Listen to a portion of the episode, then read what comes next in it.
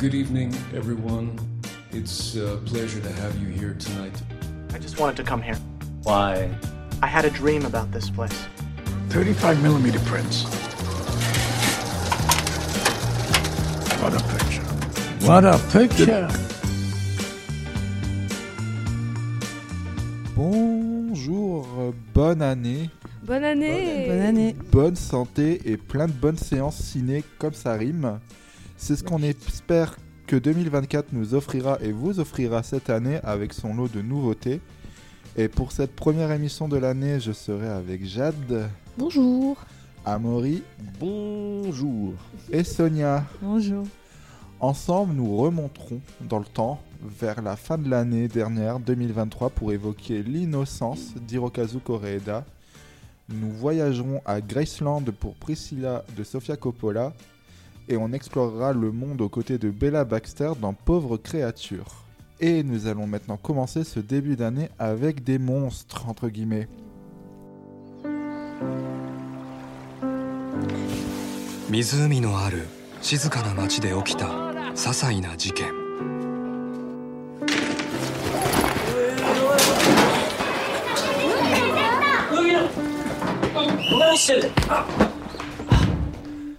Un an après une escapade en Corée du Sud dans les bonnes étoiles, le réalisateur Hirokazu Koreeda revient ausculter les mœurs de la société japonaise contemporaine avec Monster. Il a remporté le prix du scénario au dernier festival de Cannes ainsi que la Queer Palm. Pour euh, situer l'histoire du film, nous allons seulement partir au postulat de son point de départ.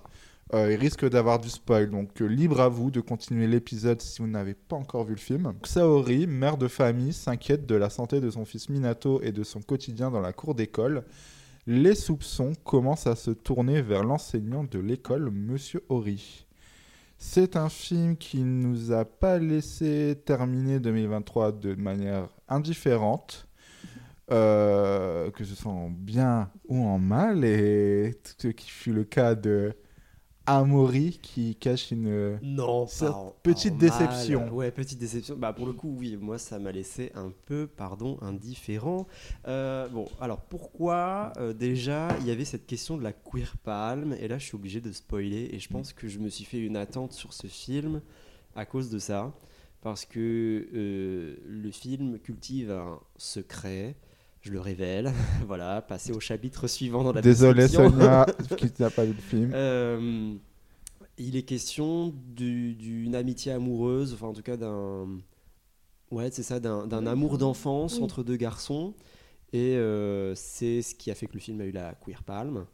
Euh, du coup, moi j'y allais dans cette optique-là, sauf que le film est construit comme, je l'ai pas vu, Rashomon, dit-on, donc en trois parties, avec un point de vue dans chaque partie, si ce n'est quatre parties, je sais plus. Trois parties. Trois parties. ouais. Euh, le point de vue de la mère, le point de vue du prof et le point de vue des enfants.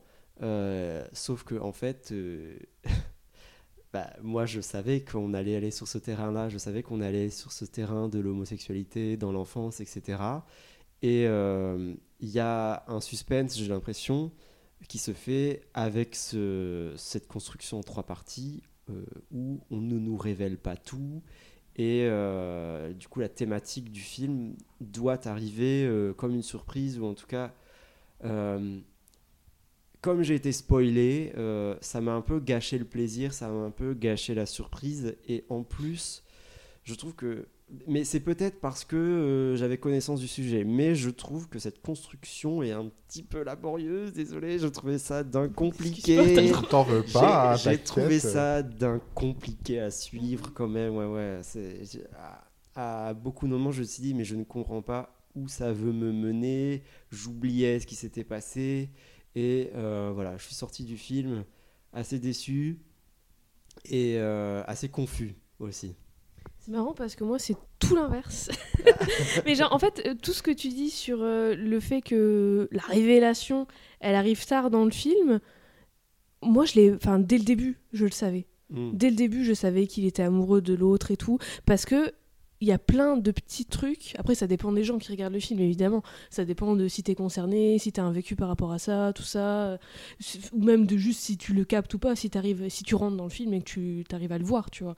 Mais il y a plein de petits éléments qui moi me mettait la puce à l'oreille et qui qui c'était évident pour moi. Et en fait, je trouve que le film, il est d'une justesse incroyable sur ce sujet que enfin je je sais pas quel est l'avis de- du gars qui l'a écrit ce film, mais enfin je trouve ça très très juste. Et justement, moi j'aime beaucoup. euh, je m'attendais pas du tout à ce qu'il y avait cette, à ce qu'il y ait cette construction en trois parties avec trois points de vue différents. Et j'ai beaucoup aimé. Moi, je pensais vraiment que ça allait être que la troisième partie sur les deux petits Mm. garçons et tout. Et j'aurais adoré ce film et tout. Et ça m'a un peu surprise au départ. Et j'étais en mode, Hum, où est-ce que ça va? Et en fait, j'ai beaucoup aimé parce que justement, il y a ça- ça- le propos du film, c'est sur les, bah, les différents points de vue et les attentes et les attentes que qu'a euh, un, un petit garçon euh, dans la société dans laquelle il grandit et tout. Il y a sa mère qui lui dit euh, moi je rêve que enfin pas je rêve mais en gros elle lui dit j'espère que tu auras une belle vie avec une femme et des enfants et que tu seras bien tranquille et tout parce que pour elle c'est ce qui a le mieux pour son fils et elle veut que son fils il soit heureux tu vois. Et en fait le fait qu'il y ait cette construction avec trois points de vue différents, enfin deux points de vue et le point de vue du gamin qui est pour moi le point de vue le plus vraiment euh, émotionnel, tu vois. Parce que c'est lui qui vit le truc et les deux autres points de vue, c'est des gens qui regardent ce qu'ils vivent, ce qu'ils vivent, enfin ce qu'ils vivent vu qu'ils sont deux, et qui l'interprètent d'une certaine manière avec eux, leur ressenti et leur vécu et ce qu'ils savent et ce qu'ils pensent, euh, enfin leur, le, leur euh, pas a priori, mais en gros comment ils s'attendent à ce que les autres personnes soient et à ce que les enfants soient et grandissent. Et j'ai trouvé ça super intéressant et parce qu'en plus, t'as justement, tu trouves que toi, t'as trouvé ça confus et moi, j'ai pas du tout trouvé ça confus parce que à chaque, à chaque petit détail de genre la deuxième partie, qui remplissait un détail de la première partie, je suis en mode ah mais oui mais il y a ça et tout et j'ai trouvé et j'ai trouvé ça super intelligent parce qu'il y a plein de moments genre à la fin de la première partie et dans, en fait, il y a plein de petits moments où tu penses qu'il va arriver un truc horrible au gamin. Et on a tellement l'habitude de, de ce trope du, du, du personnage gay qui meurt ou à qui il arrive un truc horrible et puis Qui il finit à l'hôpital. euh, Oui, voilà, c'est ça. Et du coup, en fait, j'avais peur à chaque fois. Et, et puis après, il y a un autre détail qui arrive et qui dit non, c'est pas ça qui s'est passé, c'est autre chose. Et en fait, ça désamorce plein de peurs que t'as et tout. Et du coup, je trouve qu'il y a un tout un propos sur Mm.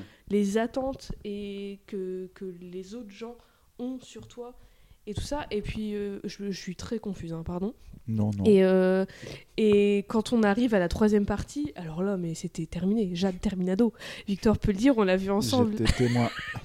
on est sorti, on l'a vu avec un pote de Victor en plus qui me connaît moins bien Mm. et il m'a vu en larmes. Et je suis sortie du film, j'étais en larmes. Ils en parlaient, moi j'en parlais, je faisais. Et puis en plus il y avait le gamin quand il fait ça. Et puis vraiment, je n'arrivais pas à m'arrêter de pleurer. Ça m'a touché d'une force, c'était horrible. Enfin horrible non, mais c'était voilà, j'étais au bout de ma vie et j'ai trouvé ça. Mais en fait ouais, j'ai trouvé ça d'une justesse folle. Je ça ça m'a touché sur plein de trucs. Je savais même pas que ça me touchait, tu Mm. vois. C'était fou. Et il y a euh, et, et- et même dans la mise en scène. Il y a des choses, et genre il y a un travail sur le son que je trouve incroyable dedans. Euh, Il y a un son qu'on entend tout au long du film qui est une espèce de sifflement bizarre.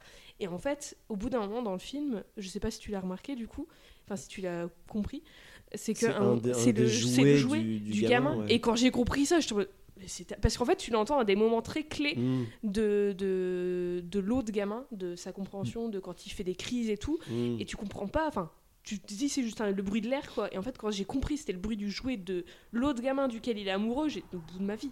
Laisse tomber, Jade, terminé, finito. J'étais- Tout le monde m'entendait chialer dans le cinéma. Ouais, c'est, alors ça me, ça me sidère parce que vraiment, moi, la, la seule impression que j'ai eue, c'est, énormément de confusion. Ah ouais? J'avais du mal à me repérer dans l'espace et dans la chronologie Ah ouais? pendant le film. Et, et j'avais toujours cette sensation de on tourne autour du pot et, et du coup on tourne autour du sujet. Et, et je trouve qu'en 2024, en fait, tourner autant autour de, de- tu vois, de, de- de rendre aussi tabou. euh, Mais, Alors, mais ce justement, moi je trouve pas que ce soit tout. Je trouve pas que ce soit tabou. Je trouve que ce, bah en fait, je trouve que c'est un propos sur le fait que ce soit encore tabou dans certaines Mm. sociétés et, pour certaines personnes. Et, et en fait, moi, il y a un truc. Alors, je, pardon, Victor, euh, je te laisse pas parler. mais il y a un truc par rapport à la queer palm et tout. Il y a plein de gens qui disaient oui, mais lui donner la queer palm, ça spoil et tout. Ouais. Mais moi, j'ai un problème avec le fait que euh, l'identité, et d'autant plus l'homosexualité ou la transidentité, pour, euh, voilà, pour élargir le sujet, d'un personnage soit un spoil. En fait, c'est, enfin, pour moi, c'est un spoil que si tu t'attends à ce que tout le monde soit hétéro, en fait. Donc pour moi, je trouve pas. J'aime, j'aime pas trop l'idée que oui, euh, c'est un spoiler. Genre le twist du film, c'est ça. Et je trouve pas que ce soit ça. Je trouve que justement, le sujet, c'est de parler du fait que ce soit tabou et que ça devrait pas l'être. Et si ça l'était pas, et ben le gamin, il aurait jamais sauté d'une voiture en marche. euh, Enfin, tu vois, et tout, tout aurait bien été et le film aurait pas lieu d'être. Donc je trouve ça très très intéressant et très juste. Après, encore une fois, je suis pas japonaise, je vis pas au Japon, donc je voilà, je dis ça avec mon point de vue de, de française. Mais sur ce sujet euh, qui me concerne et qui me touche beaucoup, euh, ça m'a ça euh, waouh, voilà. Vas-y, je te laisse parler maintenant. Non, mais je voulais revenir sur le, justement ce côté-là du, du spoil et du sujet en lui-même lié à la, à la queer palm du film. Euh, justement, je pense pas que. euh, en fait, c'est euh, indéniablement le- le- le- l'un des sujets du film. Mais en fait, le, moi, ce, qui, ce que je considère pas ça comme un spoil ou comme un- quelque chose qui va me faire un. Comme si euh, le la séance, les deux heures précédentes m'étaient gâchées parce que je connaissais Ouais. l'issue de la dernière partie. C'est qu'en fait, euh, le film euh, est une nouvelle, un nouvel exercice pour Koreeda de d'étudier la société euh, contemporaine japonaise, comme vous l'avez très bien dit, par rapport au tabou, Mm. par rapport au, par rapport aux choses que l'on refuse de voir en face. Après, c'est pas exclusif à la société japonaise non plus. hein. Oui, mais je pense que. Koreeda, lui, Oui, euh, oui. dans... c'est ce qu'il faisait, euh, c'est ce qu'il avait fait également dans sa Palme d'Or, Une affaire de famille, Mm. où euh, il va un peu, il va un peu demander aux spectateurs de la même chose que les personnages de Monster ont. C'est de prendre du recul sur Mhm. les choses auxquelles ils sont confrontés et essayer de voir euh, les choses sous un angle différent. Mais oui, parce que même moi, ça m'a eu. Même moi, je pensais que le prof, il était odieux en fait. Mm. Et quand tu vois son point de vue, tu te rends compte qu'en fait, c'est pas si, c'est pas si simple que ça. Voilà, totalement. Et que même par rapport au personnage de la directrice, Mm. euh, qui a euh, quelque chose, euh, qui a quelque chose de lourd aussi Mhm. de secret dans sa vie. Et il montre une société qui où on se pas je- j'allais dire se nourrit, c'est peut-être un peu fort, mais de ces préjugés là ou de, de nos des idées préconçues qu'on peut se faire sur une idée d'une personne sans réellement les connaître et Mhm. passer à côté de euh, ce qui peut les aider en fait. Ouais. Euh, et dans, dans une affaire de famille, par exemple, on suivait une famille euh, de marginaux, euh, criminels, qui commet des, petits, euh, des petites arnaques, des petites combines, euh, qui prennent une. En fait, qui euh, kidnappent une petite fille qui s'avère être battue par son père. Mais tu vois les choses, le film te demande de voir les choses autrement. Sur, mais oui, mais pourquoi ces gens en sont. Pourquoi ils doivent faire ça pourquoi ils doivent faire ça Mm. Pourquoi euh, ils vivent de cette manière-là Et d'ailleurs, le film a été, euh, avait été très rudement critiqué euh, dans le gouv- par le gouvernement japonais. Shinzo Ah. Abe euh, était un peu monté au Euh, créneau. pardon. Ouais. voilà. Euh, mais euh, et là, Monster demande en fait applique la même chose, surtout dans cette narration un peu à la à la Rashomon, euh, de dire ben on a la même histoire qui se dévoile petit à petit euh, à travers trois points de vue différents, mais pour montrer ça, pour illustrer ça, et euh, avec des sans jamais être répétitif ou Ouais. rébarbatif dans son procédé en plus. Ouais, J'ai trouvé. ouais. Euh, on a vraiment trois, comme trois mondes différents et la dernière partie d'ailleurs qui est vraiment une partie en grâce. Enfin, c'est les une fois qu'on rencontre vraiment les deux enfants dans leur Oh. intimité, Ils sont trop touchants. euh, dans, dans leur propre monde qui se construit, qui va Mais douer et oui. tout, c'est adorable. Leur, leur petite euh, cabane dans le Ouais, truc dans de le train, train. ouais. là. Oh, trop mignon. Euh, en plus, la musique, La musique. dernière musique de Oh Ryushi Mais Sakamoto. oui, elle est trop belle, euh, j'arrête pas de l'écouter, elle est trop trop belle. Elle est trop trop belle. Et. Pardon, Non. encore un truc à dire. Vas-y. Je voulais juste dire que je trouve que le titre français enlève totalement tout un, un- le sens du film Mm. parce qu'il y a aussi euh, tout un propos qui moi me touche, euh, enfin que j'adore dans, dans, dans la fiction, enfin dans plein de choses sur euh, la monstruosité et parce qu'en fait tout le long du film il y a le gamin qui pas Le Minato l'autre gamin ouais, ça, ouais. qui répète un truc que son père lui a dit. En gros, il lui dit qu'il a un cerveau de porc ou je sais pas quoi. Et en On fait, lui a greffé un oui, cerveau voilà. de porc. et en fait, au début, c'est Minato qui dit que c'est son. le film de tout à l'heure d'ailleurs. Voilà. Voilà. Il dit que il tout... au début, c'est Minato, donc le, le, le premier gamin qu'on voit, enfin qui a sa maman et tout, euh, qui dit que son prof lui a dit ça. Et en fait, au fur et à mesure du film et à travers les différents points de vue, tu comprends qu'en fait, c'est le père de l'autre gamin qui a dit ça au gamin, qui l'a répété et que ça a été changé et répété et tout. Et il y a tout ce propos sur la monstruosité, sur le fait que le gamin, il est persuadé qu'il a un cerveau de porc en lui parce que son père il lui dit ça. Pourquoi? Parce qu'il est amoureux d'un autre garçon. Et ça, quand il lui dit oui, t'inquiète, je t'ai trouvé une petite copine au bout de la rue et tout, euh, tu vas être soignée. Mais Jade, fini. fini au bout, de ce- au bout de sa vie. Voilà, j'ai trouvé que le titre français, euh, il enlève totalement du coup le, le sens du, du titre original. C'est tout. Bon, écoutez, euh, tel, tel ce film, vous êtes comme une deuxième partie qui m'apporte un nouveau Oh, point de c'est vue. euh, Peut-être qu'à la deuxième vision, euh, j'apprécierai plus ce film. Hi. What's your name? Priscilla Boyer. You like Elvis Presley? Of course. Who doesn't? What are the kids listening to these days? Bobby Darin, Fabian, and you. Just what is the intent here, Mr. Presley? You got women throwing themselves at you. Alors, après On the Wax, Sofia Coppola revient sur le grand écran avec le projet de raconter l'histoire de Priscilla Presley.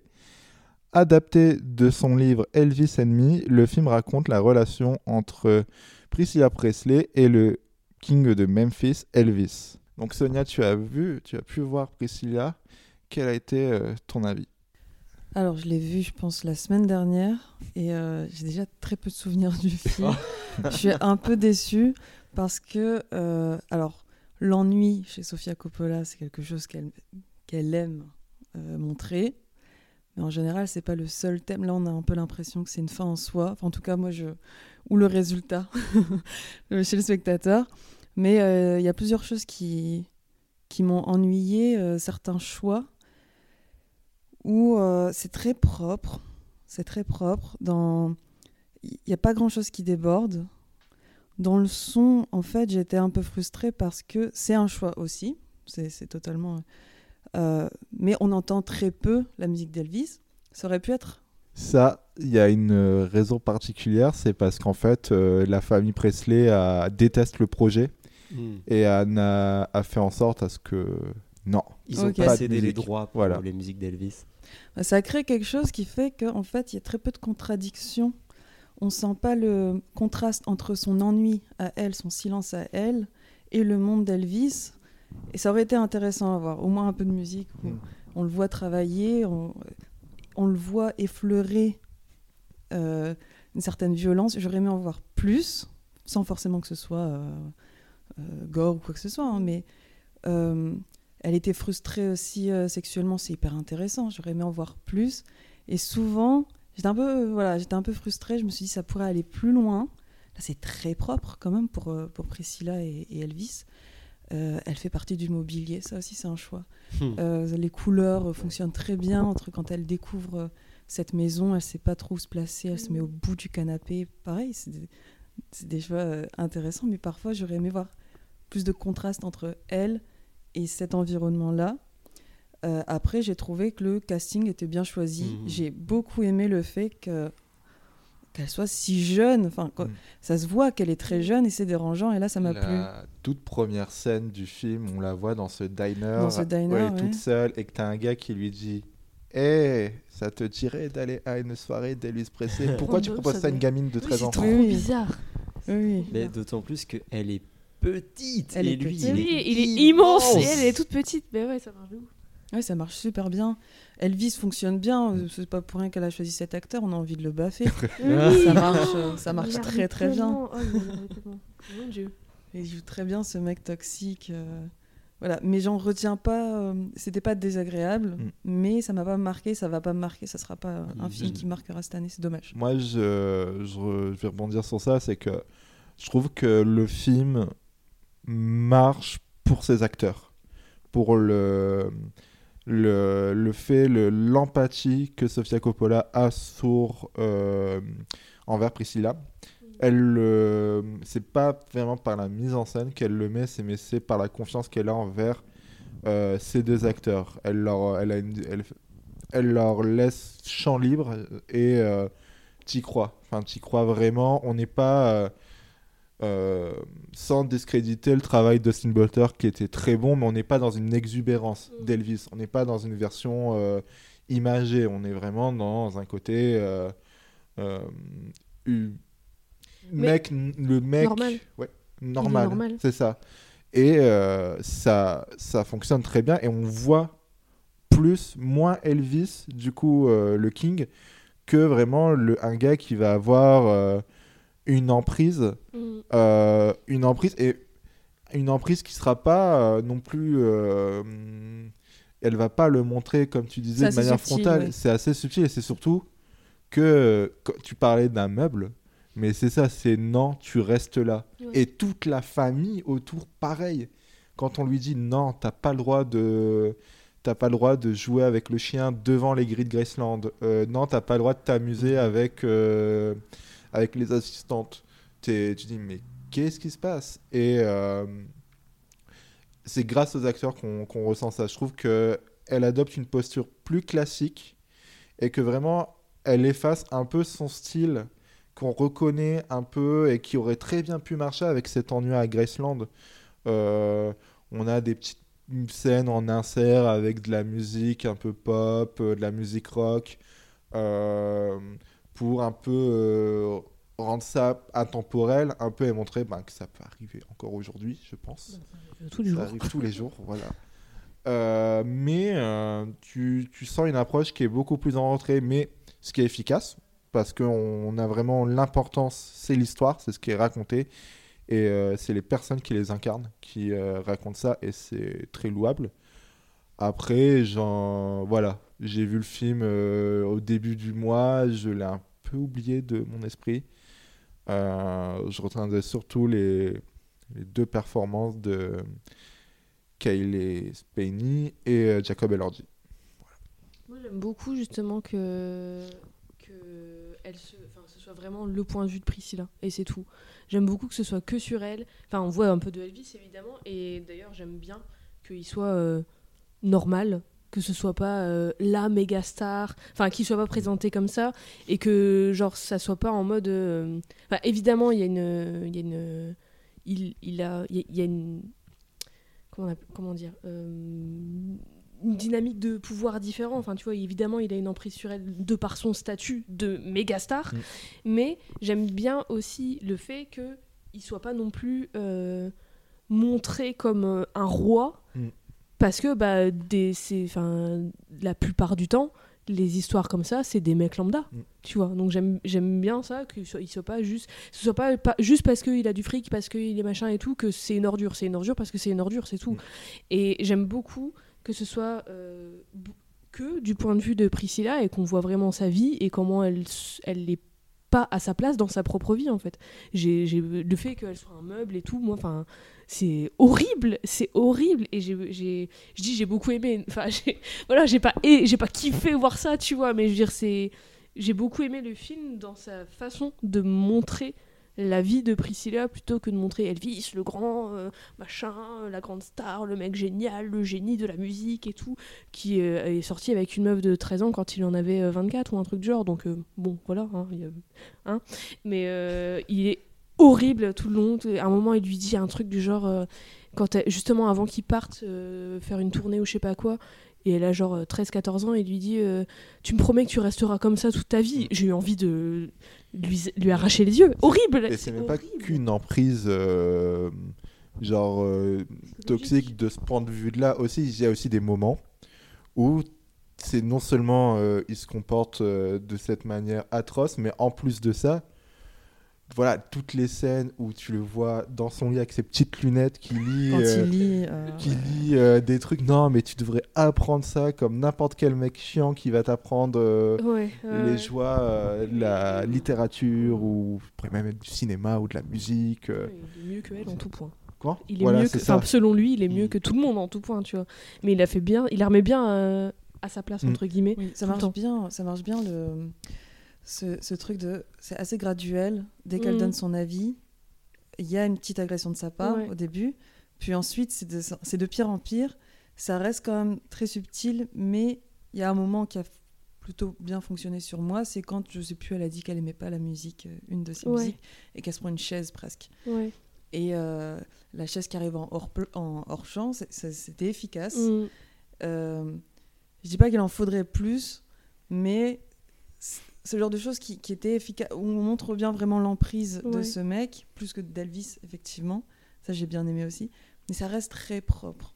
Ouais. Je saurais Ouais, je pas. Bah, C'était déjà ce qui était reproché euh, à son remake des Proies, de, le film de Don Single avec Clint Eastwood. Elle en avait fait un remake il y a, il y a 7 ans avec Colin Farrell, Nicole Kidman et euh, Ellie Fanning et Kirsten Dunst. Et euh, pareil, le film original des années 70, alors c'était sur un soldat pendant la guerre de sécession, un soldat du Sud euh, est blessé. Et il se fait passer pour euh, le bon soldat qui est blessé et tout, mais il veut essayer de tirer les choses à son avantage pour son confort et tout. Et ça va être un jeu un peu de ça, sur qui va avoir le dessus. Et Sofia Coppola en a fait un remake, et elle aurait vraiment pu euh, en faire quelque chose, retranscrire cette violence-là que tu avais, sauf qu'elle en faisait quelque chose qui était plus violent dans les dialogues et un humour un peu. euh, un, un peu qui apparaissait, qui parasitait le film, notamment, je pense à une scène avec Connie Farrell qui jette une petite tortue à une pauvre fille. euh, Ouais. euh, Ouais, c'était un peu chippy, quoi. Ouais, voilà, euh, c'était plus un voilà. chippy que euh, quelque chose de vraiment violent. Et je pense pas. Faudrait voir ce qui, si elle, ça l'intéresse. tant En que fait, voilà, je dis ça, je dis ça parce que elle a commencé sa carrière avec Virgin Suicide, Ouais. qui est Mm. très efficace, Mm. très très efficace. Et pas seulement parce qu'il y a un suicide à l'écran, parce qu'elle est quand même très pudique là-dessus aussi. Mm. Euh, c'est pas des trucs euh, hyper gore. Enfin, oui, peut-être Oui. un petit peu quand même Oui, euh, la première mort, Il y a- il y a pire quoi. mais c'est euh, ça a beaucoup plus de poids Mhm. Et euh, plus de gravité. Et on parle de l'ennui, et on parle de femmes, et il y a tous ces thèmes-là. Et Mm. pourtant, là, je, je n'arrive pas à retrouver ce qui. Ce truc. Et pourtant, c'est rose, et c'est c'est Après, vraiment. je me demande, parce que je sais que Priscilla Presley, la, la vraie, la seule, l'unique, elle avait, euh, elle était dans la boucle de prod de création. Du coup, je me demande à quel C'est point un problème. elle ça. était pas forcément à l'aise avec Ouais, certains trucs. Mais ça, c'est un problème. Bah moi, je ça. sais pas. Bah moi, je préfère qu'elle soit euh, d'accord avec les choix de Sofia Coppola. Enfin, que les deux en aient discuté. Mais du coup, je me demande à quel point. Peut-être elle n'était pas à l'aise avec certains trucs et du coup Mm. Priscilla, euh, Sofia Coppola les a pas fait. Enfin, je sais pas. Ouais, Je mais sais pas. ça, Parce peut, que- ça peut casser la liberté d'un Ouais, mais après, Bah, euh, elles travaillaient ensemble plus que. Je pense que c'était pas l'une qui donnait des directives sur Ouais. l'autre, tu vois. Je pense qu'elles étaient plus Mhm. main dans la main. Mais par exemple, c'est, euh, je pense aussi au fait que quand à la fin, on, vers la fin, on la voit se libérer de plus en plus de cette, de cette emprise, ça arrive comme des inserts. Genre, par exemple, on la voit euh, prendre des cours euh, d'arts martiaux. Euh, c'est euh, c'est très bref, tu vois. C'est vraiment, euh, hop, elle va changer parce qu'il y a ces deux secondes de ça. Et ouais, c'est assez euh, surexpédié certaines choses. euh. Ouais. Et toi, Maury euh, Euh, bah, en, en fait, je suis un peu d'accord avec vous tous. euh, C'était moyen aussi. Euh, mais comme tu disais, Sonia, agréable à regarder, puisque j'aime bien Sofia Coppola. euh, que, bah, mais malgré tout, euh, sur ce sujet de l'ennui, ce qu'elle avait fait avec Virgin Suicide et Lost in Translation et même Somewhere, je trouvais ça très très gracieux. Et euh, là, pour moi, la limite de ce film-là, c'est euh, une demi-heure de trop pour moi parce que le film est très très efficace dans ce qu'il veut raconter, dans sa mise en scène, t'en as parlé, l'utilisation du décor, de la couleur, de la lumière, pour fondre Priscilla dans cet environnement marron.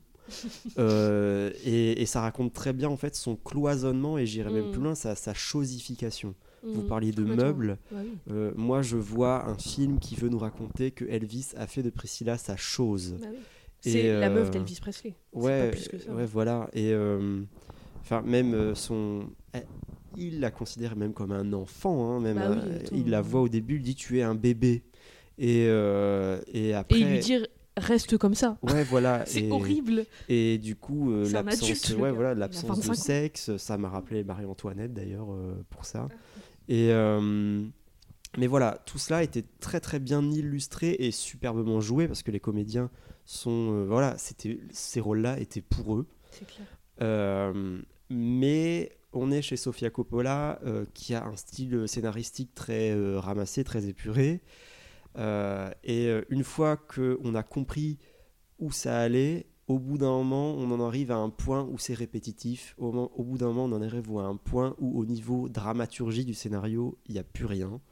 Et, euh, et c'est dommage. Et c'est dommage parce que bah voilà, le, l'ennui, le sujet ennui du film devient l'ennui du spectateur. C'est, une critique qu'on ressort tout le temps, tout le temps à chaque film de Sofia Coppola. je suis pas souvent d'accord avec ça, mais là, pour une fois, je suis obligé d'admettre que c'est vrai. Euh, voilà. Un petit peu déçu, mais en même temps, euh, le, je trouve le, le geste de mise en scène très cohérent et très efficace. Et on va parler d'un autre film où une fille est emprisonnée et va devoir sortir de son immense manoir, Mhm. euh, qui est Pauvre créature de Yorgos Lantimos. I am Bella Baxter. I'm a flawed, experimenting person. I seek outings and adventures. Bella's so much to discover. Lion d'or à la dernière Mostra de Venise, Pauvre créature, est donc le nouveau film du réalisateur de The Lobster. Le réalisateur que l'on connaît pour son étrangeté assez clinique adapte un roman écrit par Alasdair Gray avec ce point de départ. Bella, une femme ressuscitée par un savant fou, va découvrir le monde en partant aux quatre coins du globe. Alors c'est le premier film qu'on a vu cette année avec Ouais. Jade.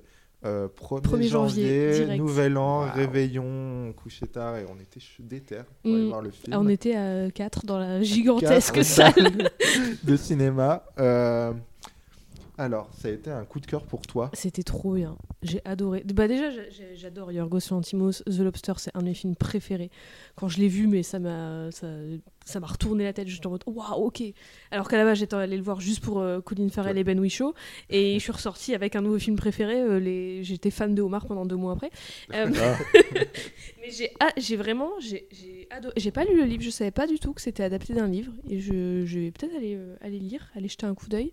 Mais j'ai vraiment beaucoup aimé. J'aime beaucoup, euh, bah, comme je l'ai dit, euh, tout le thème de la monstruosité, de questionner la monstruosité. Et au final, euh, est-ce que qui est, qui est-ce qui est plus humain que les situer monstres, le- machin et tout Oui, pardon. ouais, donc en gros, bah il y a cette cette jeune femme Bella qui se suicide au début de, de l'histoire. Et euh, Willem Dafoe, donc, euh, qui s'appelle machin euh, Godwin, mais qu'on appelle God tout le long du film, très subtil, euh, qui, la- qui récupère son corps.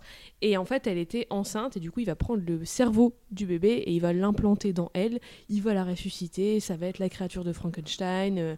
elle, va, elle va grandir, elle va découvrir le monde et tout, machin. Et lui, en fait, il va un peu. il y a un peu une relation. Et ça, alors, je vais revenir après. Il y a un peu. il- C'est son père, techniquement, mais c'est aussi le gars qui l'étudie. Elle a un peu son objet d'étude en même temps. Et donc, euh, elle est là dans ce grand manoir. Euh, Il y a un des étudiants de God qui va arriver, joué par Rami Youssef, euh, qui va aussi l'étudier. Et puis après, elle va rencontrer Marc Ruffalo, dont j'ai oublié le nom dans, dans, dans le film. On a tous dit Marc Ruffalo. Voilà, Marc Ruffalo, qui est très étrange, on va dire, pour rester poli, et qui, euh, avec qui elle va partir euh, à Lisbonne et euh, à Paris et dans plein d'autres villes et tout, découvrir le monde, un truc dont elle rêve depuis qu'elle est petite parce qu'elle est enfermée dans cette maison depuis toujours. Par où commencer? Je ne sais pas par où commencer, à part dire que j'ai énormément aimé. Je me suis beaucoup identifiée à Bella, vraiment beaucoup. Il y a plein de choses sur lesquelles je me retrouvais et tout, et je trouve que c'est un, personnage, de rien, qu'on a peu l'habitude de voir, même si c'est Bah, au final, en fait, euh, c'est un coming of age euh, Mm. assez classique si tu Le- vraiment tu reviens à la base des même bases. Le, le récit initiatique. Oui, voilà, Ouais. c'est un récit initiatique, c'est un coming of age, elle découvre le monde, elle se découvre elle-même, voilà, point barre. Mais en fait, c'est le, le- la, la personne qu'elle est, le personnage qui fait ce, ce voyage, qui, le rend euh, complètement différent et, et complètement euh, euh, fantasque et en même temps euh, très humain et terre à terre et tout. Et enfin, je, je sais pas où je vais, hein, donc prenez la parole comme vous voulez. J'ai juste énormément aimé. Et j'ai beaucoup aimé le personnage de Bella, j'ai beaucoup aimé la mise en scène et la DA, Mm. la- le production design, mais incroyable, mais Oscar direct. Et j'ai beaucoup aimé la BO aussi. Euh, voilà, dites des trucs pour que je puisse rebondir dessus, parce que là, je sais pas où je vais. Alors moi, c'est euh, c'est un film, je suis allée le voir sans avoir de contexte, j'avais pas le pitch, rien du tout. Ah ouais. Euh, J'aime bien faire ça, mais euh, enfin, j'aime bien me surprendre aussi. Et effectivement, je me suis surprise à changer d'avis au bout de, de- de 15 minutes, 15-20 minutes de film, Mhm. à être confrontée à un certain système de pensée de, de la critique en ce moment, à laquelle on peut facilement céder, même quand on est cinéphile, même quand on va très régulièrement voir des films et qu'on euh, qu'on se teste régulièrement. Euh, là, en fait, le début, il faut savoir que j'avais pas de contexte. On sait que euh, il y a Bella qui a un corps d'adulte avec un cerveau d'enfant, et très vite, euh, elle découvre euh, bah, sa propre sexualité, elle se découvre tout ça. Et moi, c'était des images qui m'ont euh, qui m'ont dérangée, sans que j'arrive à mettre des mots dessus. C'était un, c'était un, un visuel pour moi euh, qui pouvait, euh, qui pouvait euh, s'apparenter peut- peut-être à de la pédophilie, tout ça. En tout cas, inconsciemment, Mm. j'étais dérangée de quelque chose parce que je savais pas où le film allait aussi. Mm. Peut-être que je me serais détendue si je savais que c'était un, un- sur l'émancipation et tout ça. Au final, clairement, le film va bien au-delà de ça. C'est un film sur, euh, sur la recherche, la recherche scientifique, la recherche de la vérité, sur la créature qui devient aussi chercheuse euh, Mhm. elle-même. Ça va beaucoup plus loin. Et là, d'un coup, 'fin, quand on, on voit à quel point elle évolue vite, elle s'émancipe Bah, d'abord par le corps, puis ensuite euh, par l'esprit, un peu en même temps, enfin c'est plus subtil que ça quand même, Ouais. mais que ça arrive très rapidement et qu'on met pas vraiment d'âge sur Mais ce cerveau-là. alors j'ai vu d'autres personnes dire qu'elles étaient dérangées par le fait qu'elle a un cerveau d'enfant et que on la voit coucher avec des mecs et tout. Mais alors, c'est- ouais, moi c'est pas le moment où elle couche avec des mecs, c'est vraiment les avant, toutes premières scènes de masturbation quand elle se comporte vraiment comme un enfant à ce moment-là. Ouais. À ce moment-là, ça m'a dérangé parce que je ne savais pas oui, on sait pas euh, trop l'âge qu'elle a. où ça allait. Mais justement, à ce moment-là, moi, je, je pense qu'elle est, elle devient ado, tu vois, elle découvre Ouais. son propre plaisir et tout. Et en fait, quand, alors le début est en noir et blanc, et en fait, le film passe à la couleur à un moment, et quand ça passe à la couleur, en fait, pour moi, ça signifie qu'elle est adulte. Quand ça passe à la... sinon, il n'y a pas d'intérêt à ce qu'il y ait du noir et blanc et de la couleur.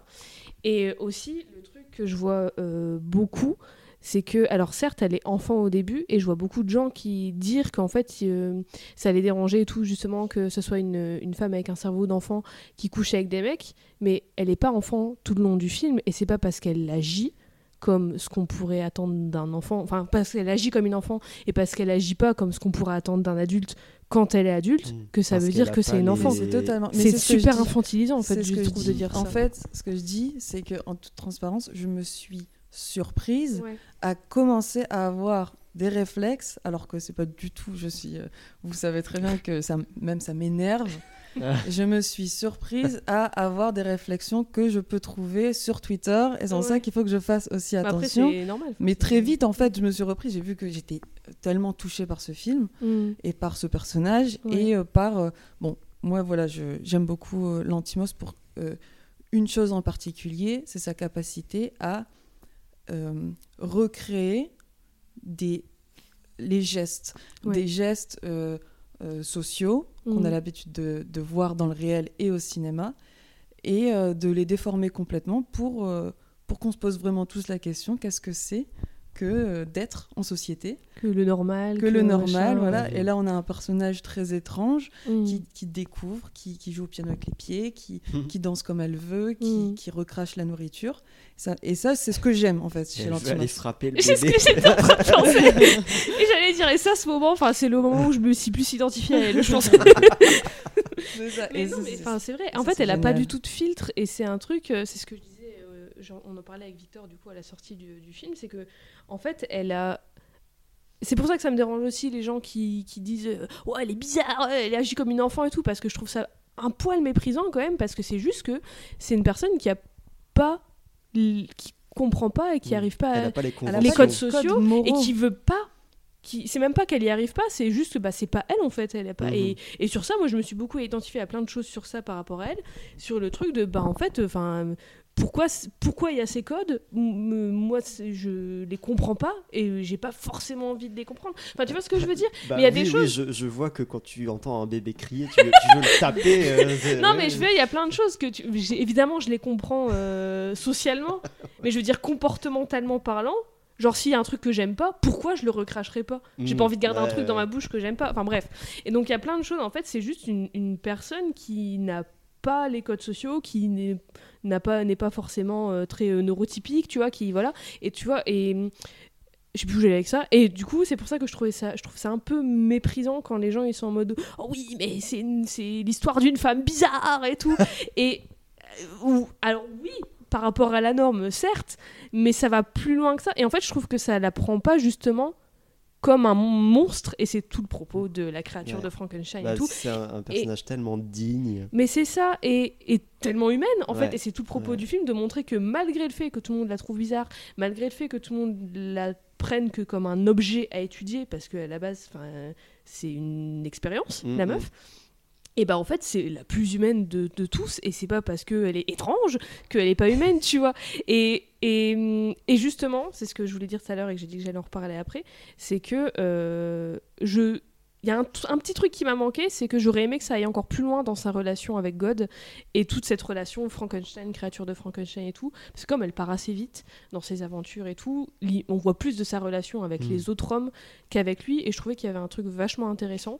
Mais sinon, Pierre Joly, Frankenstein de Marie Shelley, tu vois. Mais je- j'aurais aimé que ça aille plus loin là-dedans. Et pardon, je t'ai coupé encore une fois.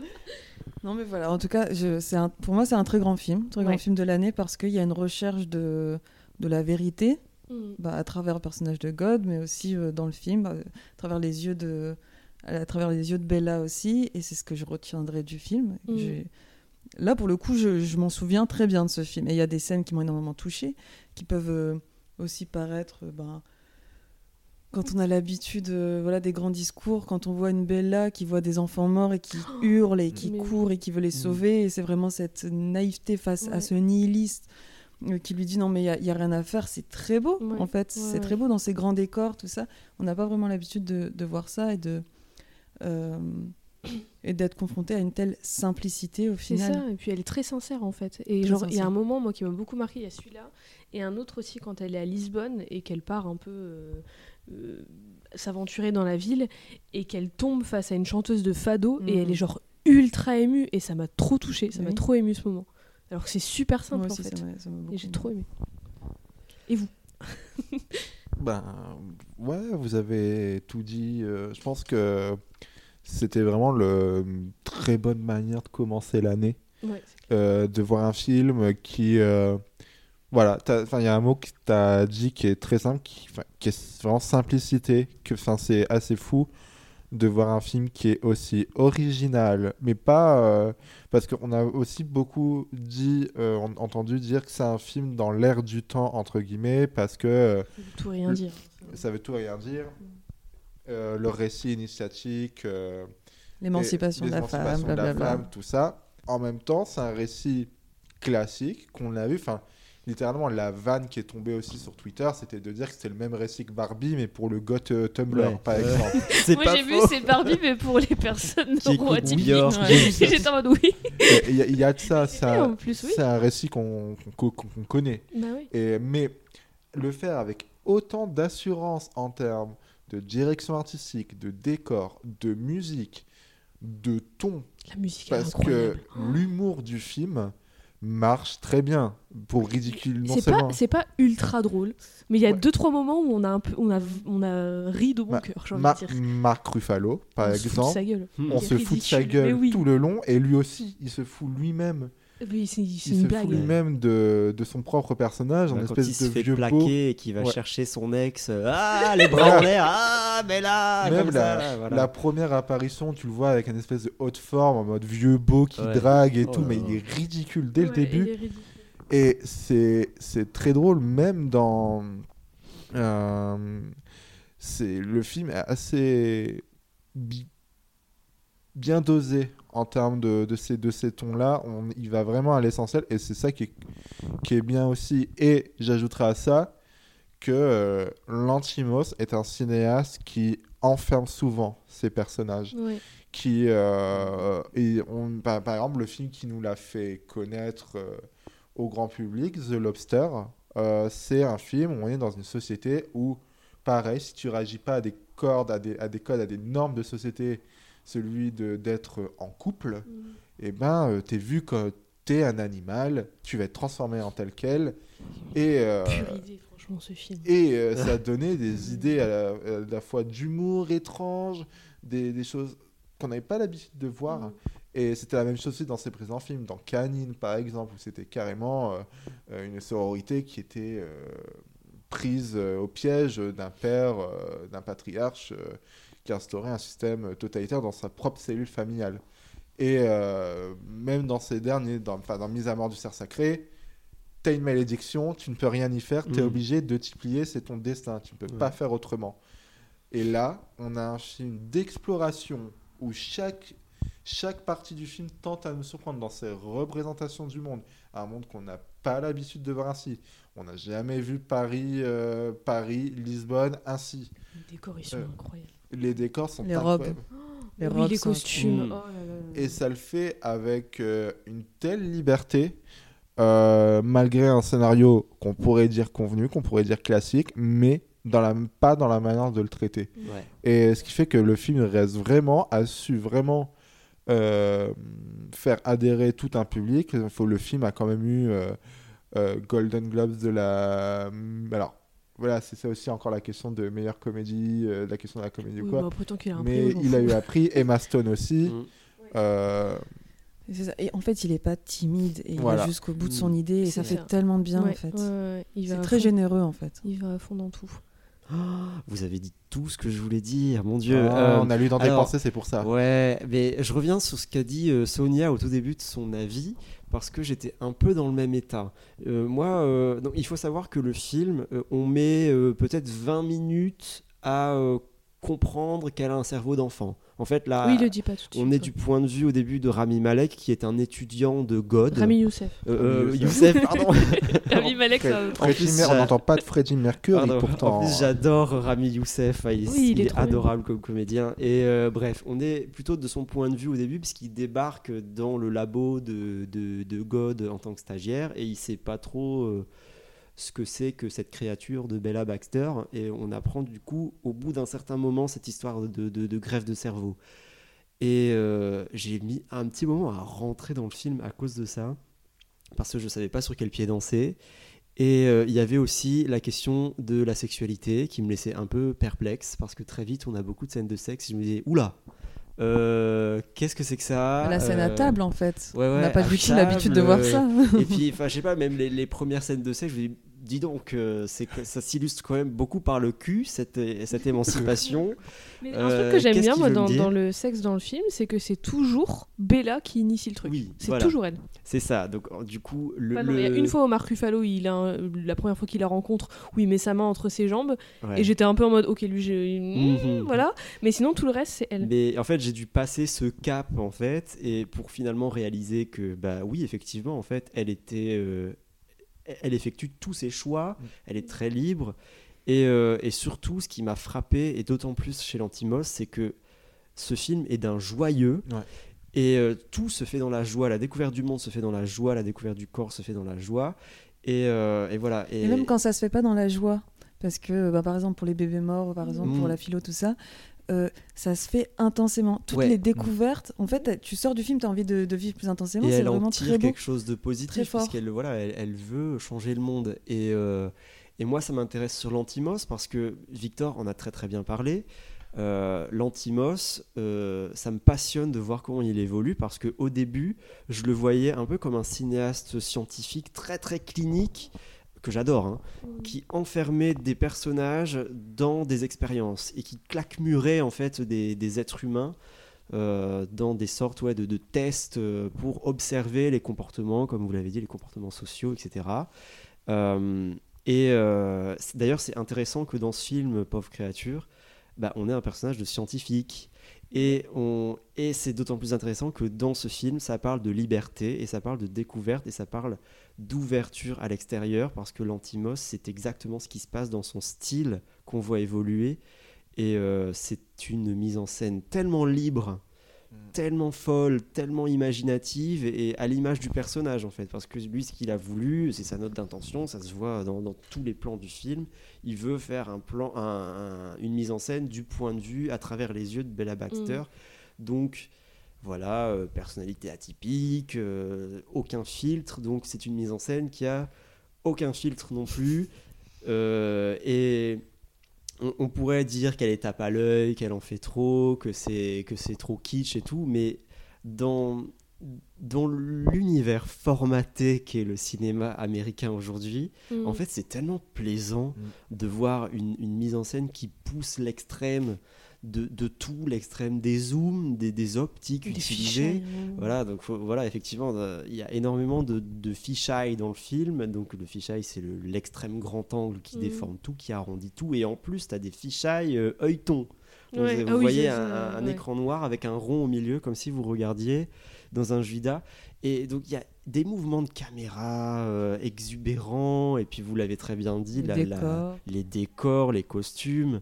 Euh, à chaque fois qu'on va dans une ville, euh, c'est pas la ville qu'on voit, c'est une espèce de reconstitution en Ouais. carton-pâte assumée comme telle. C'est assez petit, on est voilà, il y a une dizaine de bâtiments, euh, de faux bâtiments. Ils étaient quand même vachement grands les décors. Ils étaient genre deux, enfin c'était genre euh, Ouais. des, des buildings complets Oui, oui, qu'ils oui. ont construits. Les épisodes aussi les plus gothiques de la croisière s'amuse, hein, d'ailleurs. Ouais. Donc voilà, et c'est euh, d'une telle imagination et c'est très joyeux à voir. Et cette héroïne, euh, bah voilà, en fait, moi, plus le film est assez long, euh, mais plus on avançait dans le film et plus je m'attachais à elle. Et ça fait longtemps en fait qu'une héroïne de cinéma ne m'avait pas autant plu. Et euh, voilà, bon, est-ce un spoiler? Elle s'en sort bien et à la fin, j'étais tellement content pour elle, j'étais tellement fier d'elle en fait que c'était, je sais pas, c'était tellement jubilatoire de voir son parcours Ouais. que je suis ressorti de là euh, léger, euh, que- comme si j'étais une, une bulle que rotait euh, God Oui, c'est vrai, ça, au début du film, voilà. Et un truc que j'aime beaucoup sur la fin aussi, c'est que je dis que moi, ma lecture, c'est que je vois beaucoup de traits neuroatypiques et tout en elle et tout. Et à la fin, en fait, toute son évolution et tout son parcours et tout, c'est pas de devenir normale et d'effacer ces trucs. À la fin, elle est plus mature, mais elle est pas euh, plus normale, entre guillemets. Elle est pas. euh, elle, a, elle a pas complètement euh, effacé qui elle est à la toute base. Et on voit dans le film qu'elle apprend justement des codes sociaux. Genre, il y a un moment où elle a envie de rigoler et elle se retient de rire. Et elle dit après à Marc Ruffalo, je crois, que euh, elle, elle, dit, elle le dit elle-même, j'avais envie de rigoler, mais je l'ai pas fait par Mhm. politesse parce que c'est comme ça qu'on fait en société. Et en fait, tu vois qu'elle apprend ces codes et au final, à la fin, elle en a euh, intégré quelques-uns pour pouvoir euh, se mouvoir Ouais. dans le monde euh, de, euh, relativement facilement, mais elle reste quand même fidèle à elle-même Oui. et elle n'a pas complètement euh, changé du tout au Ouais. tout. Et ça, j'ai beaucoup aimé. Quitte à en rendre chèvre certains d'ailleurs. Pardon Quitte à en rendre chèvre certains d'ailleurs. Ah, hein. chèvre, ça, Oh oui, oh, oh, quand il sort le truc. Mais Euh. c'est intéressant d'ailleurs parce qu'à un moment, elle se confronte à des personnages. Donc il y en a un qui est joué par Jarod. Jarrod Carmichael. Euh, ouais, voilà. Et l'actrice, je sais pas son nom. Euh, bah, une mamie euh, et, et un jeune homme noir, du coup. Et eux, euh, c'est des personnages un peu anarchistes, Oui. euh, Mm. assez philosophes. Et, et pour le coup, c'est des gens euh, qui ont eu une éducation euh, normale, entre guillemets. euh, mais qui ont euh, une pensée ouais, un peu anard, euh, un peu originale. Et, et du coup, c'est intéressant qu'elle se confronte à Mm, eux aussi. mm. Euh, et elle apprend euh, Ouais. beaucoup de choses avec eux. Et, euh, et voilà, tout ça pour dire qu'en fait, euh, elle est pas euh, bizarre aux yeux de tout le monde, elle est très Ouais. comprise auprès de ces deux personnages. Mais jusqu'à une certaine limite quand même, parce que c'est Ouais. avec euh, le perso de Gerard Carmichael qu'elle voit les enfants euh, qui meurent et Oui. tout. Et c'est lui qui dit oui, bah c'est comme ça. Enfin, Lui, il a un point de vue très philo, très Ouais. Nietzsche euh, Oui, sur, c'est ça. euh, sur le Pour- monde. il est totalement euh, déconnecté de ça en fait. Mhm. Alors que elle, elle le ressent fois mille. J'en ai vu beaucoup qui avaient reproché aussi euh, les 20 dernières minutes du film quand elle retourne chez non- son ancien mari, alors que c'est tellement nécessaire, je trouve, pour Ah, oui. comprendre, euh, comprendre d'où elle vient, qui elle Mm, était mm. avant, euh, à quel point c'est un tyran. Mais oui, parce que y a, en fait, vous parlez d'enfermement et tout depuis tout à l'heure, et que là, c'est la liberté et tout. Mm. Mais il y a une autre forme d'enfermement dans ce truc, c'est justement le fait qu'elle soit une expérience et que tout le monde veut l'étudier Mhm. et veulent l'avoir comme un objet très spécial, comme un espèce de trophée. Et en fait, elle, elle a tellement, elle en a tellement rien à foutre et elle a tellement une, une, une capacité d'agir et elle l'utilise tellement que c'est ultra disruptif pour tous les autres hommes autour d'elle qui la voient pas comme une vraie personne et qui la voient que comme un objet. Et quand on, elle revient dans euh, voir son ancien mari de sa, bah, de sa elle décédée, de sa elle d'avant, on voit une autre facette de ça et une autre forme d'enfermement du coup et qui veut il, il- veut l'exciser quoi en fait euh, en mode bah t'es vraiment mon objet tu, tu, tu m'appartiens tu ne peux plus t'évader tu es enfermé dans ce château je t'ai ôté tout ce qui fait de toi toi et elle s'en échappe quand même donc c'est J'adore, le- c'est rigolo le truc in- intergénérationnel, tu vois, c'est sa propre fille, sa propre Ouais. mère. Ouais, c'est son arbre Euh, généalogique, euh, c'est elle, ça. elle toute seule. C'est ça. Ouais. Elle échappe pour sa mère, sa fille. euh, enfin, c'est c'est rigolo quand même. aussi un, un thème qu'il y a dans Barbie d'ailleurs Ah oui, ça se rejoint. ouais. Mais je voulais rajouter un truc aussi sur le personnage de William Dafoe, euh, qui est, je trouve c'est un super personnage parce que Mhm. sur le papier, c'est quelqu'un d'assez monstrueux. Enfin, voilà, les expériences qu'il fait, enfin, faut être complètement tordu pour euh, faire la, la résurrection qu'il a faite euh, avec Bella. faut être tordu pour créer des, des, des- des poules chiens. euh, il y a plein, il y a plein d'animaux hybrides, un peu comme dans Ouais. euh, les chiens moutes et tout. Euh, bref, vraiment le personnage euh, monstrueux de, de, de film de zombies, quoi. Euh, so- en plus, voilà, a priori, on, on nous apprend que c'est quelqu'un qui, qui enferme Bella. Bah. Lui-même, il a, il a subi des expériences de la part de son propre père, donc on se dit Mm. peut-être qu'il bah, il reproduit en fait les traumatismes qu'il a que- ce vécu. qu'elle va faire aussi, non? Euh, oui, euh, néanmoins, en fait, le, le- le personnage de, de God, malgré tous ces red flags et tous ces trucs très complexes qu'il a, euh, je trouve qu'il a un fond très bienveillant et c'est ça Mhm. qui ressort du film. Oui. Et la relation qu'il a avec Bella est Ouais. assez belle parce que quand elle veut partir, elle dit, il, il dit OK.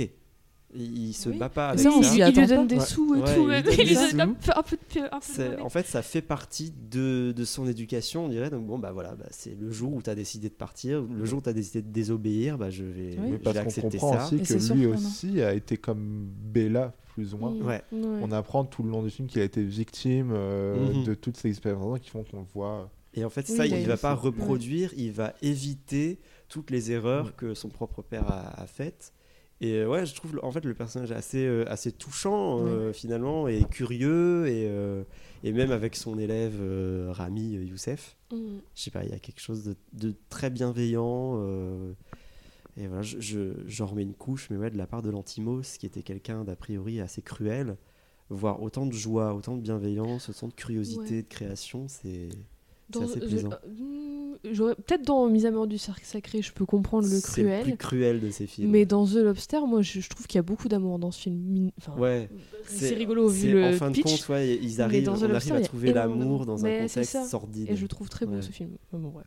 Moi, je, pour conclure, je voulais aussi saluer le fait que c'était aussi euh, euh, chouette de voir euh, une, une actrice, euh, une actrice, un acteur euh, comme Emma Stone, qui est au sommet, euh, bah, au sommet de sa gloire depuis plusieurs années avec, avec La La Land et tout ça, et qui ose et n'hésite pas à aller dans ce genre de projet.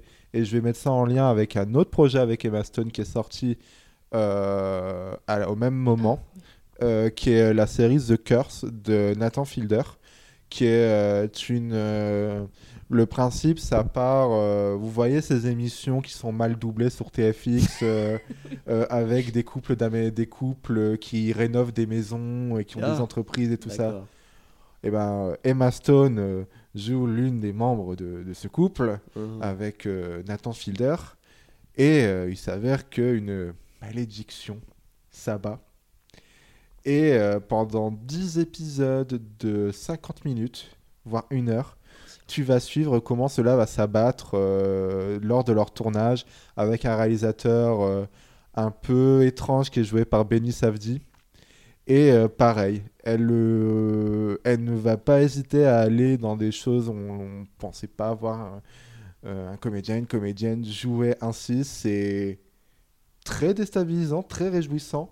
Mais c'est trop Et, bien, elle, euh, elle s'éclate en fait. Elle s'éclate en bien. fait et euh, c'est c'est comme dans Pauvre créature. Mm. C'est dans Pauvre créature, on, là il y a une euh, performance qui est complètement libre, qui nous fait passer par toutes les émotions, que ce soit pour son personnage, que ce soit envers nous, euh, dans les interactions avec autrui euh, et voilà, j'avais envie de dire ce petit mot sur Emma Stone pour conclure. euh, T'avais juste envie de placer. Oui, et je veux bien rajouter. euh, un peu.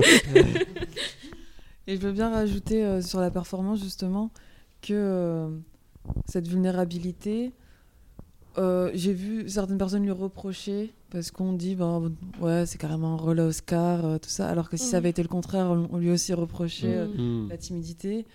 Or là, enfin ça fait quand même ça, ça sert le film c'est Mais elle sert oui. complètement euh, le film elle est très vulnérable elle Ouais. est libre et ça fait du bien de voir ça à l'écran. Mhm. Ça se voit qu'elle s'éclate en fait. Mais oui, c'est trop bien.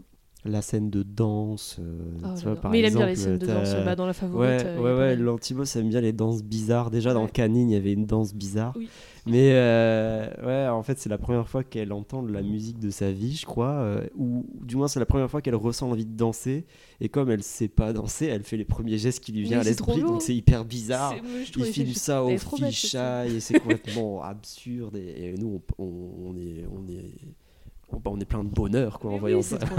c'est jubilatoire comme Mais ça. oui, de ouf. Voilà, c'est trop bien comme. Pour terminer cette émission, nous allons passer aux recommandations. Alors, je vais commencer avec un film qui a un peu passé inaperçu en France, mais qu'on a évoqué lors de l'émission de fin d'année, que tu avais évoqué, Jade, en termes d'attente. C'est vrai. Euh, c'est The Iron Claw de Sean Durkin, euh, qui est... euh, alors, on parlait de Sofia Coppola tout à l'heure, mais euh, je vais aussi reprendre une comparaison que Letterboxd et Twitter a fait. C'est le Virgin Suicide des frères. Euh, Oh, je vais aller le voir. voilà. Voilà. Alors, Zac Efron, ça te donnait pas envie.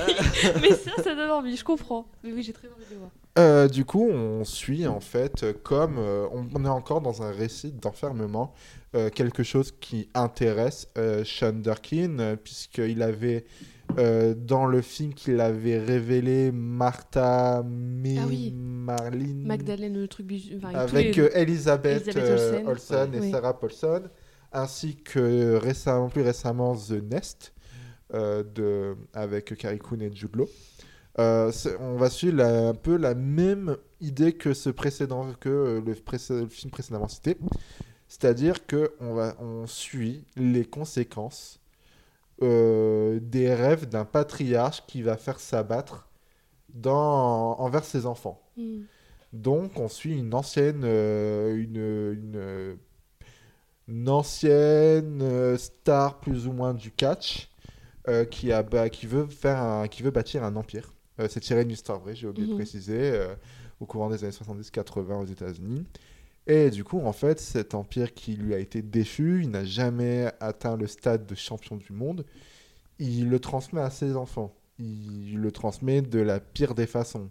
C'est-à-dire que dès le début du film, tu vas avoir des discussions telles que non, mais en fait, c'est euh, c'est toi, t'es mon fils préféré numéro 1 et toi, t'es mon Oh. fils préféré numéro 2 Oh et euh, il faut que tu ailles au top du top pour que tu sois ça. Et euh, du coup, on va suivre euh, la, euh, cette tragédie du point de vue en fait euh, de la fratrie Hmm. et surtout du point de vue euh, du, de l'un des plus grands frères qui est joué par Zac Efron Mhm.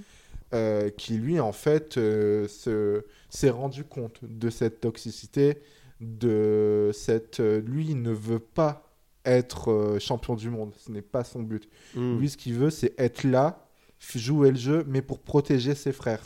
Oh, Et, mais euh, bien sûr, tout va.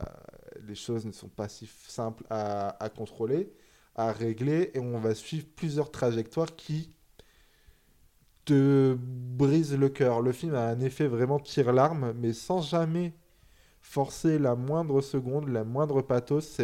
Ça va justement faire des effets de mise en scène tels que des fondus, quoi, pour faire comprendre cette douleur euh, euh, comme un ensemble envers cette fratrie. Et le film va vraiment faire pendant toute une première partie euh, comment euh, ils s'aiment, ses frères. Ils sont là à la cool, ils veulent, ils ils sont chauds pour que l'un des le plus jeunes, au lieu de suivre son rêve de, au lieu de suivre euh, la trajectoire du catch, devienne une rockstar et tout. Ils sont trop chauds pour ça. Et t'insistes, il y a vraiment un côté bro qui est très, très émouvant. Mhm. Et après, ben, tu suis euh, le reste dans un côté très euh, dramatique qui te. pareil, de manière, c'est, de manière si simple, ça te terrorise, ça te brise le cœur, t'es révolté par ce qui se passe. Et le tout servi par un casting euh, incroyable. On, enfin, on a vraiment la- toute la relève. euh, du jeune, d'un jeune cinéma américain, on a, euh, on a Zac Efron, on a euh, Jeremy. Allen White, Mm. Euh, on a également Harris Dickinson. Euh, et euh, c'est. Voilà, le film passe un peu inaperçu. euh, J'ai peur qu'il quitte l'affiche très rapidement. Euh, donc allez voir The Iron Claw. Euh, je, vais, pouvez. je vais y aller tout à l'heure. De ce pas. Voilà, je sais pas. Et toi, Jade? Alors moi, je vais recommander un film que j'ai rattrapé enfin, parce que ça fait longtemps que je voulais le voir, et je l'ai vu il y a pas plus tard que deux jours, qu'il y a deux jours. C'est Le Paradis de Zeno Graton, Graton. Euh, un premier film, un premier long métrage pour cette personne, et ça suit euh, le personnage de Joe, interprété par Khalil Ben Garbia, que vous avez pu voir dans Scam France, euh, qui se retrouve dans un, un centre de redressement pour mineurs, je crois, ou c'est le terme exact, mais en gros une prison pour mineurs, quoi, grosso modo. Et euh, qui, est là-bas et qui va rencontrer euh, le petit nouveau qui s'appelle William qui débarque. Et euh, ils vont tomber amoureux. Et puis après, il y a la question de liberté qui se pose et tout, machin. Est-ce qu'ils vont se retrouver au dehors? Est-ce qu'ils vont réussir à sortir? Est-ce qu'ils vont aller en vraie prison après? Parce qu'il y a des bails juridiques aussi dans l'histoire. Et en fait, on voit l'évolution de leur relation face à toutes ces questions de, est-ce que c'est possible? Est-ce qu'on va réussir à sortir? Est-ce qu'on va se retrouver? Est-ce que. Enfin, tu vois, plein de questions euh, sur ça. Sur, euh, ils sont face à une, certaine impossibilité, en fait. Et en même temps, c'est très. euh, Enfin, tu, tu les vois, eux et tous les autres garçons et tout, être super potes, s'éclater, enfin, s'éclater dans des conditions pas ouf, mais faire le, le- mieux avec ce qu'ils ont et tout. Et enfin, c'est super touchant, et c'est super beau, et la, bande originale, je la trouve super, super jolie. Et je sais en fait, elle m'a un peu. euh, elle m'a elle m'a surprise. Je, je sais pas comment expliquer pour un film. euh, Enfin, c'est je crois que c'est franco-belge, mais francophone en tout cas. Ça, elle elle m'a. euh, Enfin, je sais pas, je m'y attendais pas d'un film euh, franco, francophone. Et euh, les deux acteurs, euh, donc euh, Khalil Ben Garbia et Julien de Saint-Jean, incroyable. Incroyable. Ils ont, il y a une alchimie entre eux, c'est. Voilà, ça m'a mis sur le cul. Ils sont trop forts. J'espère qu'on les reverra dans plein de trucs. Et euh, franchement, c'est ce que j'ai dit pour Monster tout à l'heure. Je trouve que c'est très juste, c'est très beau. Et pour un premier long métrage, franchement, euh, j'étais sur le cul. Voilà. Oh, c'est encore un un, gros coup de cœur. que je vais voir. Un gros coup de cœur. Et toi, Maurice, c'est quoi ta reco? Euh, bah, moi, j'ai rattrapé il y a pas longtemps, un peu en retard, euh, Vermine, mais qui est encore en salle, donc c'est pour ça que je le, que je le recommande. Euh, je me suis amusé comme un fou devant. euh, ça a on vraiment. parle de trucs euh, qui font pleurer et c'est bien, il faut. Je me suis amusé comme un fou devant et ça, enfin, ça a re- refait remonter une angoisse que j'ai à l'encontre des araignées, donc c'était super. Euh, en plus, je suis très rarement impressionnable par les films d'horreur au cinéma et là, j'ai vraiment eu sincèrement eu peur d- à de, de no- de nombreuses reprises devant le film. Donc l'histoire est très simple, c'est un jeune garçon qui ramène dans euh, ses petits vivariums une araignée euh, venue d'ailleurs qui est extrêmement dangereuse et qui se reproduit à vitesse grand V Quelle et qui idée infeste tout l'immeuble, c'est une catastrophe. Les araignées grandissent à vue d'œil, Oh. euh, enfin, c'est- il y en a partout. Et Ah, c'est beaucoup plus que ça au niveau du scénario. Il y a des vrais personnages touchants, bien écrits, des vrais rapports entre euh, les différents habitants de ces immeubles.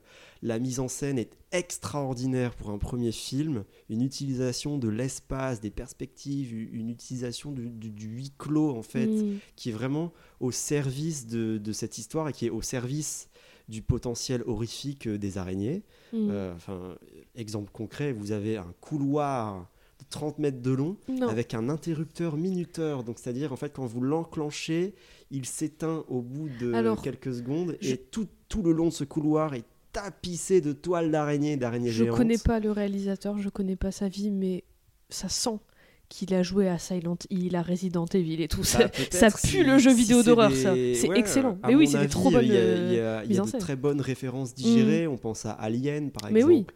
Euh, et, et sans doute qu'il y a du jeu vidéo. Enfin, Ah bah, en fait, dans cette utilisation de l'espace, euh, on, on peut penser beaucoup aux jeux vidéo parce que, Mm. par exemple, il, il exploite des couloirs, il exploite une cage d'escalier, des lampes torches, des trucs comme ça. Et euh, franchement, c'est au, c'est au service du suspense, c'est très divertissant. Le découpage, le montage, c'est fait avec une telle intelligence. Il y a une scène dans une salle de bain qui m'a rappelé Psychose. Ah ouais Euh. Voilà, imaginez-vous enfermé dans un espace très très clos qui est celui d'une salle de bain. Non, Vous réparez, la, vous réparez VMC Ah non et imaginez, vous vous doutez de d'où viennent les araignées.